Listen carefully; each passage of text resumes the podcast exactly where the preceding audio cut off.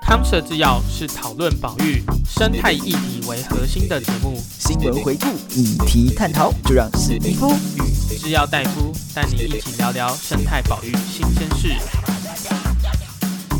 Hello，大家好，我是史蒂夫，我是刚从大港回来有点烧瞎的制药大夫。刚刚本来想对着那个麦克风大叫一下，就是直接他刚才直接对着麦克风嘶吼，然后然后监听耳机直接报废，这样 耳膜直接炸穿，有什么毛病？我再把那个气氛带到我们的节目里面，重重的气氛。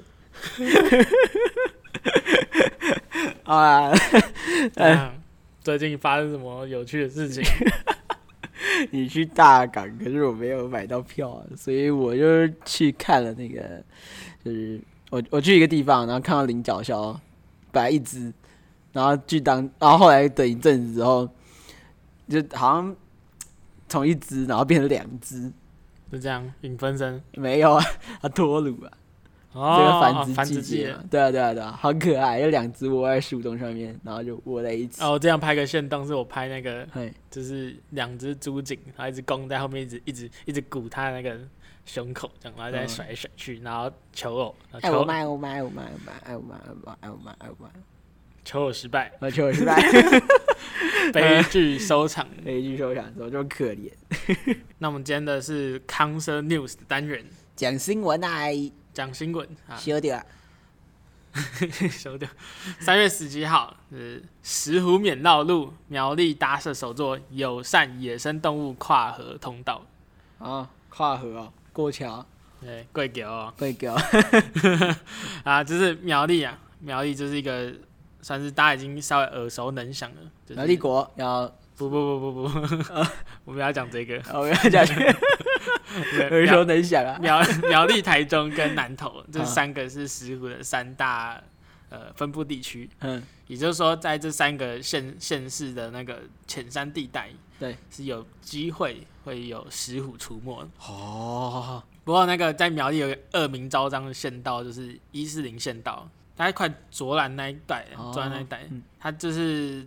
其实就是他在老老庄溪那边，然后稍微有点恶名昭彰，就是他路差事件很多这样。对。然后在河床旁边盖了马路，嗯，那为了要有一些维护嘛，就是河床旁边可能道路维护或怎样，它其实在河床两边也是盖了一堵水两堵水泥的高墙。哦，高墙很难翻过去这样。对啊，你刚才想说路杀路路道路的开设本来就会切割石虎的去利用嘛，好比说它就像是。就有有点这环境有点不太自然，动物就有点快会被它切割，被那个墙给挡住分离这样子，没有立体这种装置飞不上去。你看现在是要讲巨人，嗯，不要不要，我都还没看，我要给爆雷，不要你先讲新闻，我不要听爆雷，直接开口吗？拜托不要，爽啊！那那是因为在马路旁边，沿着溪畔，然后这溪畔又有那个两堵水泥高墙，所以其实这样的切割力量就很强了，嗯。那一般动物就很难跨越，像是石虎这样动物也也是在其中。嗯，然后苗栗县呢，在老庄溪就盖设一个友善野生动物的跨河通道。哇，听起来很好啊！哎、欸，对，听起来不错啊。那它这是一个，其实它样子就是一个圆筒状的管子，嗯，然后直接跨越河床。对，河河床的某一侧呢是那个县道一四零这样子，嗯，然后另外一侧就是。就是就是自然自然地这样，OK，对，那就是让动物有机会透过这个圆形的桶状的通道呢，跨越老庄溪。嗯，那它同时也有在就是路口的两侧用铁丝稍微有做一点点的阻隔，防止像可能像狗、野狗这样的比较大型的动物也这样使用。哦，可是吉娃娃就钻得过去了。那吉娃娃在路上应该 也是凶多吉少。我是说，那个他很凶。我是说机车骑士。没有没有，身为幸福飞天吉娃娃里面的一员，吉娃娃是可爱的。呃，吉娃娃是可爱。不过也这这设计算就是友善友善动物啊，或者说或者换句话说友善石虎的设施。不过也引来了一些批评。对，那主要的批评是说，哎、欸，这好像有一点就是不熟稔那个动物的习性。嗯，你像是猫猫科动物，像石虎这样的，或者说有部分的野生动物，它们其实不爱走这种很幽闭或者说很密闭的通道，密闭恐惧，它们喜欢走宽敞一点。嗯。就你你给一个这样管状的通道，有点像是那种、哦、它它那个管子是连接那个两个大大合体，然后一个塑胶，感觉像塑胶管嘛。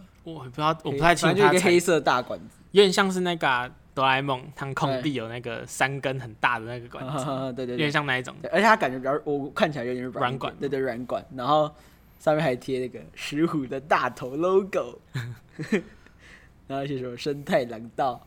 那个应该拍照核销用的，呃，核销用，还非常好看，有非常有正机，华国美学没有啦。哎，我觉得，我觉得在苗国美学，哦，苗国，出发点是出发点是可以赞同的。那不过引来诟病就是说，因为他们动物不太会，有些部分动物是不太爱用这种比较密闭的管道或是通道，那这要看动物的习性了。那至少在呃石虎身上，大概是不太爱啦，因为像算。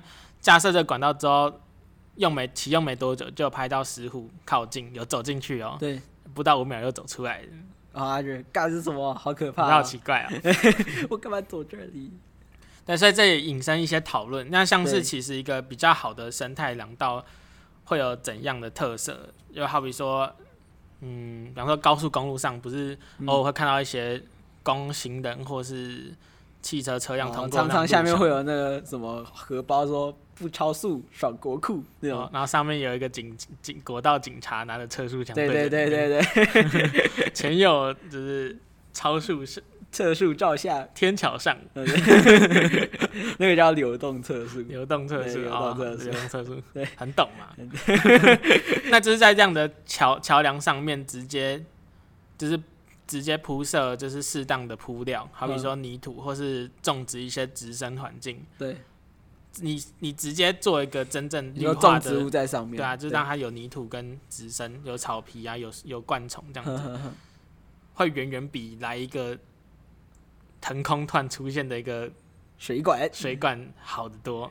嗯，对啊，那其实这稍微这这新闻其实就有点像是点评一下这则讯息。哎、欸，其实其实我说到这个，就是可以想到，就是如果像我自己有养黄金鼠嘛。你有时候会常常四主那个求，就不是求好心切，就是你会觉得，哎呀，给小动物什么很可爱的窝啊？啊，你说那种宠物鼠的那种管子，对对对，会会给它窝或管子，然后你会发现，哎，都不用，就是因为其实你人想的跟动物实际上，你买那个、啊、喜不喜欢猫隧道给他玩，他还是跳纸箱的？对啊，就对对对，就是他说，为什么我买那么贵玩具他都不玩，最后还是喜欢窝在纸箱？所以其实就是这些意见。嗯，就是县政府也听到了，所以未来可能会稍微改善那个就是通道，比方说在那个通道底部铺设一些比较软性的铺料，例如木屑或是泥土，然后再稍微改造它，让它的采光跟内部仿生的改善，这样子是有这样的规划了。嗯，因为就是目前的状况就是说，它看起来好像。食物可能会好奇下，但是就就又离开了这样子。嗯，那不过我觉得出发点终究是还不错的，就是有一一一步一步走啊。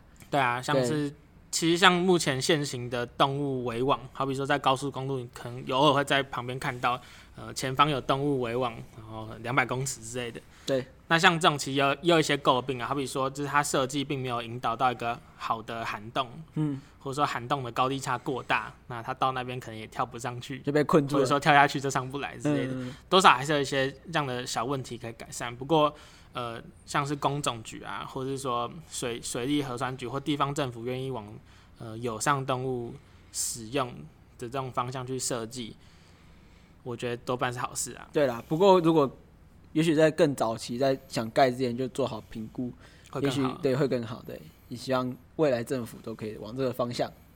对，这是第一则新闻。嗯，没错。石虎的友善通道。那第二则新闻呢？是发生在三月二十号，回到了宜兰。嗨，假日何处去？罗东运动公园钓小龙虾去。哇，感觉很棒哎，免费钓钓虾，好爽啊！那小龙虾是什么？你大概知道吗？小龙虾是不是像那个你去什么水煮鱼啊那种辣式店就会？有那种龙虾，小小的龙虾，或是 Costco 好市多也有卖，一整包一整包，然后鳌虾，有点长那个样子，长那样的，是应该搞不好不同。这个我不知道，因为那个熬虾有那个宠物市场。对对对对对对对。水族业。反正我想，我们在说的是美国鳌虾，对，就是早期是引进，呃，引进来作为就是养殖要作为食材用的，然后也有一些品系被拿去宠物市场。嗯，其实中国好像那边蛮爱吃的。他们会泡一些酒或做辣的。我刚才讲的水煮鱼就是这种。哦，因为我不知道水煮鱼。对对对，他他就是也是拿，可能就是美国鳌虾，然后会拿来煮。台湾比较不喜欢吃啊，因为台湾好像也蛮多虾子可以选择。我不知道是不是这样，反正中国他们那边很爱吃。哦。对。反正因为这样，我觉得因为这样原因啊，既然台湾不爱吃，那也势必就是导向一个结果，就是被惨遭弃养。万万不争气！哇，西台湾人闭嘴。那反正就是现在几乎说很多的水沟都看得到。对，那美国鳌虾。嗯。然后它就相对于耐那种环境嘛，然后它可能比较污浊啊，甚至它还有一点攻击性。对，它甚至可以离，它好像可以离开水域爬一段，然后就找一更适合的地方去居住的。而且它稍微有点。就是有点广食性嘛，什么都都鱼也吃，小虾也吃，有一点产生生态浩劫，什么都吃啊，对吧？啊，基本上它还是一个外来引进的物种，食性相同，就是什么都吃的，吃什么都吃的。我不知道你想表达什么。哦、我觉得这个新闻有一点让人觉得诧异的是说，只是因为他都已经说这是外来种，对，那欢迎大家就是一同合家前往。罗东运动公园大开杀戒，然后拿着小钓竿大开杀戒，一起钓小龙虾大开杀戒。你可以听到就是孩子们的快乐的笑声，然后亲子就是一同游乐，然后龙虾一边尖叫，他没有讲龙虾尖叫，就这种有点就是。我不知道怎么讲，这让我有点想到，就是近期应该说最近也在发生，就是绿鬣蜥的问题。嗨，我再为大家稍微简介一下绿鬣蜥。那是早年因为呃宠物需求而引进嘛。对啊，因为它那个翠绿小小时候又很小，小些很可爱。对，然后绿绿的很可爱。那长大有时候有些人他其实我觉得算聪明的，你拿东西它会过来，然后也摸摸啊之类的。对啊，那如果好好养，因为各种原因开始有出现一些易散的状况。易散就是说，好比说个体的逃脱。然后或者是说，就是养到很大，因为它真的会变很大只。对，有些人就是有点就是不堪负荷。对，那就可能就是开始乱丢啊之类的。嗯。然后还有甚至有一派阴谋论，我不知道有没有听过，就是呃，我把就是小小绿鬣蜥丢到外面，哎，因为反正它就是吃叶子嘛，吃吃菜那什么的。对。然后自己在外面长的也可以随便长，长得很好。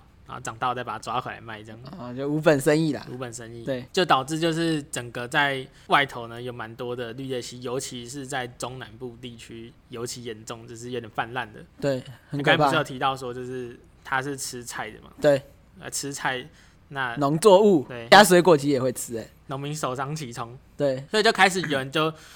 有就是开始有要有关单位想要想要想要就是控制整个绿鬣蜥的族群，嗯嗯，包括像法令上的限制啊，所以绿鬣蜥要被严格登记啊。它是放在五十五条里面，野保法五十五条，你真的不能再养，哎，要有养的人要登记。而且它很特殊，它虽然不是保育类，可是它连持有现在都不行，除非你有登记。对对对对。那就有有开始在做进行外来种的移除嘛？对，不过就开始造成很多人去一起去跟风啊。所谓跟风，有人讲有点严重啊。可是大家在意的其实是说，会有人想也想要呃为移除外来种出一份心力。不过他用的方法是什么？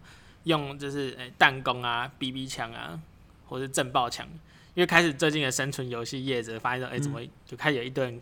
来买这些东西，然后这只摆明的目的就是说，呃，我就是要打绿鬣蜥，有点说，呃，我是来除害的啊。对。那既然可以除害，又可以来试试枪，嗯，试试我的技术之类的。嗯，对。啊，甚至你也可以看到有一些，就是算是算是就是，呃，创作者嘛，特别以猎杀绿鬣蜥为题材嘛之类的。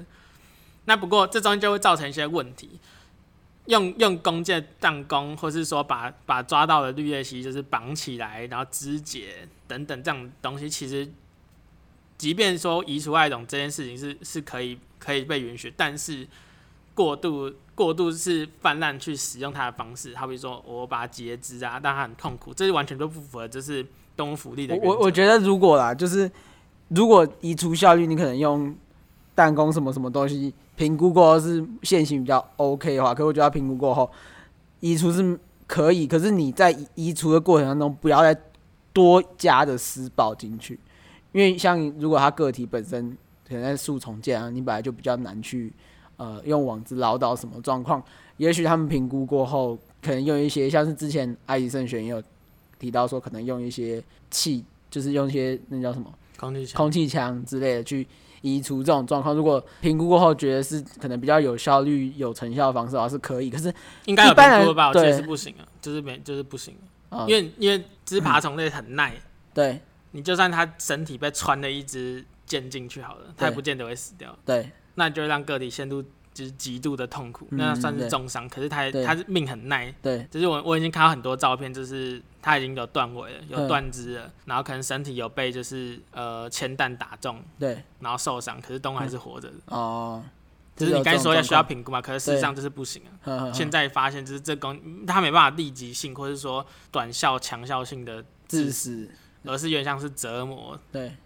甚甚至有些我我刚才讲的状况说，甚至有些是已经打下来，然后你还用一些可能集体堆放或干嘛，对这这种对虐杀这种状况就是屡见不鲜。对啊，所以其实我觉得整体而言，整个社会要怎么看这件事情，就是外来入侵物种需要移除，需要有规范。这规范有很多细节啊，比方说有没有一些准则可以去参考，例如说人道安乐的准则，或者说移除的策略该怎么去遵循。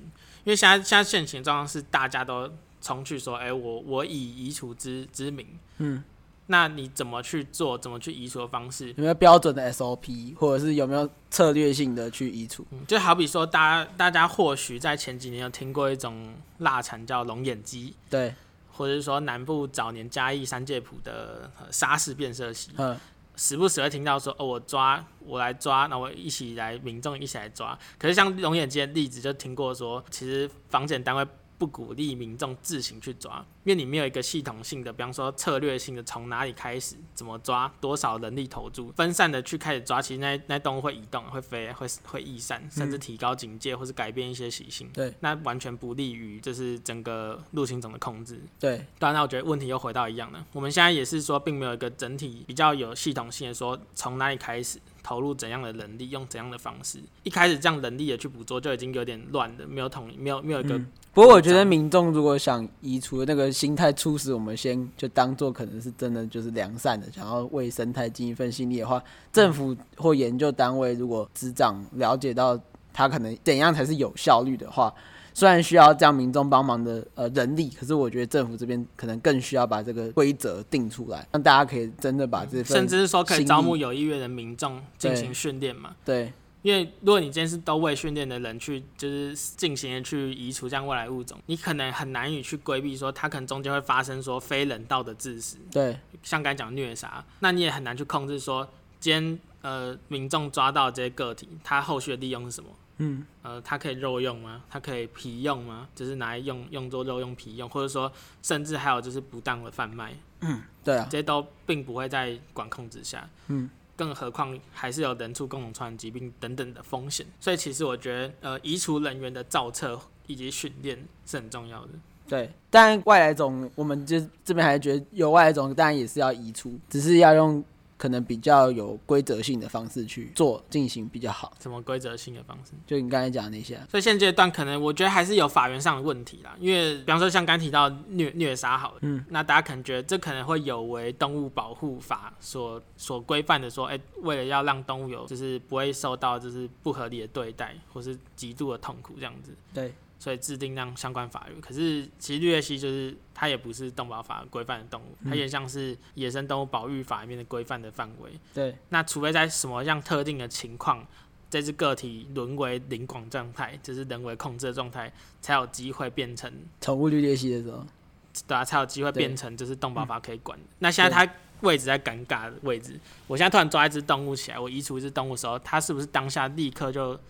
可以就是用动保法去规范，我觉得很难哦、喔。嗯，就，就像有一些判例，就是我今天用捕鼠笼抓一只老鼠，嗯，那我现在该不该受到动保法管理？对，也有判例说不行啊。对，可是你总觉得哪里怪怪，因为其中就是有一些漏洞啊。我们的法律并没有那么明确针对说，呃，这些动物的移除或是控制的管理的细节。嗯，所以像法源上就有一些问题了。然后还有就是如何去呃控管外来入侵这种问题，其实也需要有适当法源让政府去依循嘛。对，就是该怎么做 SOP 啊，好比说人员编制啊，谁可以做，要怎么训练。那不同的入侵物种，好比说这次的绿鬣蜥，或者说像之前的呃龙眼鸡也好啊，秋形菌虫也好啊，对，那不同的物种该用怎样策略，其实应该会有相关规范或处理细节。不过我们现在看到就有点遗憾啊，就是。呃，民众的投入以及有虐杀行为的出现，这是不乐见的。对，其实我觉得蛮特别的是之前埃及圣犬的问题啊。嗯、目前来说，埃及圣犬，我觉得再帮大家回顾一下发生什么事情啊。OK，就是在早年的时候，我忘记六只还是到九只的埃及圣犬从六福村逃脱出来。对。因为台风的关系，所以笼舍破掉，然后就逃脱出来。对。然后就从六只啊，少数个体，然后大量繁殖，到现在变得无法控制几千只的状态。就像什么彰化汉堡湿地那种，对，你就会看到在合合体啊，看到全身白白，然后头是黑色镰刀。他其实，在埃及好像是智慧之神，对，嗯、对对对，没错。然后他原反正就是来台湾之后，可能占就是已经大肆的繁殖，他也变成入侵种了。对，他就是入侵种状态，那就需要有控制跟管理的问题。对，不过我觉得蛮特别，是埃及圣犬，它一直都是政府委托。就是比较有系统性的去做移除，包含他当时到底用什么方式去移除，都是比较偏向政府去找人委托这种状态去移除的。那我就不知道为什么绿叶系的方式会变成这样比较松散的方式去做。哦，好啦，因为因为现在已经开始出乱象，像是像当时埃及圣权就有民众就是恣意进入巢区之类的，或者说我把那些蛋捡起来卖，对，干嘛？